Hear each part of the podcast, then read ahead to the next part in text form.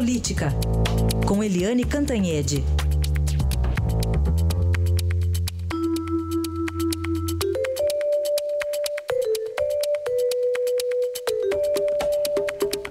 E o principal assunto, o Exército em Brasília. Eliane, bom dia.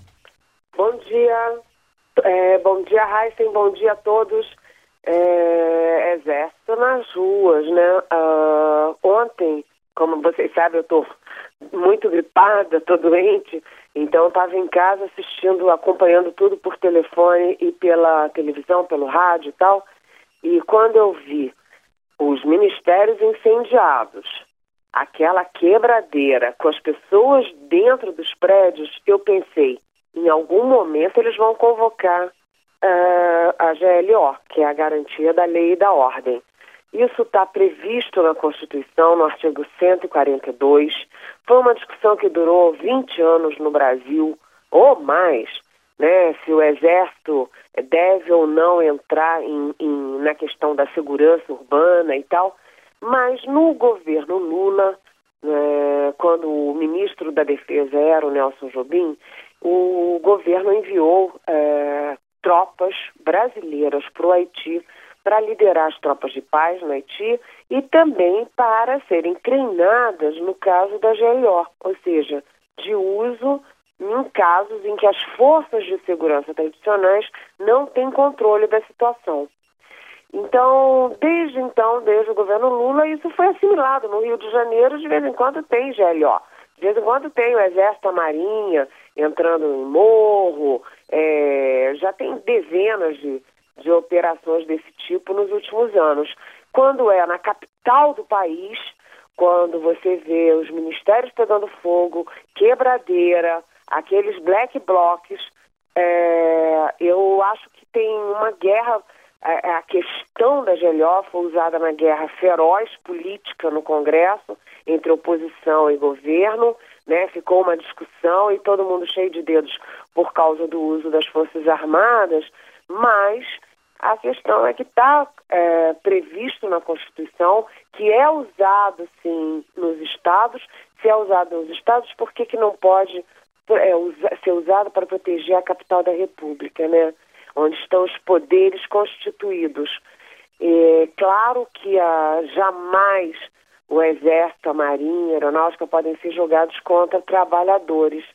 E a manifestação de ontem começou bonita até, muita gente, é, pacífica e tudo, mas os black blocs é, que estavam infiltrados realmente tiraram a coisa do sério, levaram para uma situação em que não dava. Além disso, as forças é, policiais do Distrito Federal se mostraram é, despreparadas. Tem uma cena de um policial correndo com um revólver, né, atirando ao, ao Léo, entendeu? E no final foram 49 pessoas feridas, inclusive uma com bala de fogo. Quer dizer, se você tem os dois lados num confronto como esse e os dois lados fora de controle, um lado os black bloc, né, botando fogo em tudo, e do outro lado uma polícia despreparada, a, a Constituição prevê sim o uso da, das Forças Armadas, não para atacar, mas para prevenir. Na verdade, elas foram colocadas, é, os soldados foram colocados para permitir que as pessoas pudessem sair dos prédios, é fazer uma espécie de corredor polonês para as pessoas poderem sair em segurança e elas foram colocadas para defender as vidas, não para atacar manifestantes. É uma questão muito polêmica no momento de radicalização política, né, de uma guerra feroz, como eu disse no Congresso, mas o fato é que é, o governante tem que ter responsabilidade, né, não pode deixar é, quebrar tudo e não pode ameaçar a vida dos funcionários sem fazer nada. Então, é, essa é uma discussão que vai longe, mas aqui está a minha opinião, Heisen. Muito bem. E no meio disso tudo ainda, né, exército nas ruas, o presidente Temer ainda balança, né, Helene?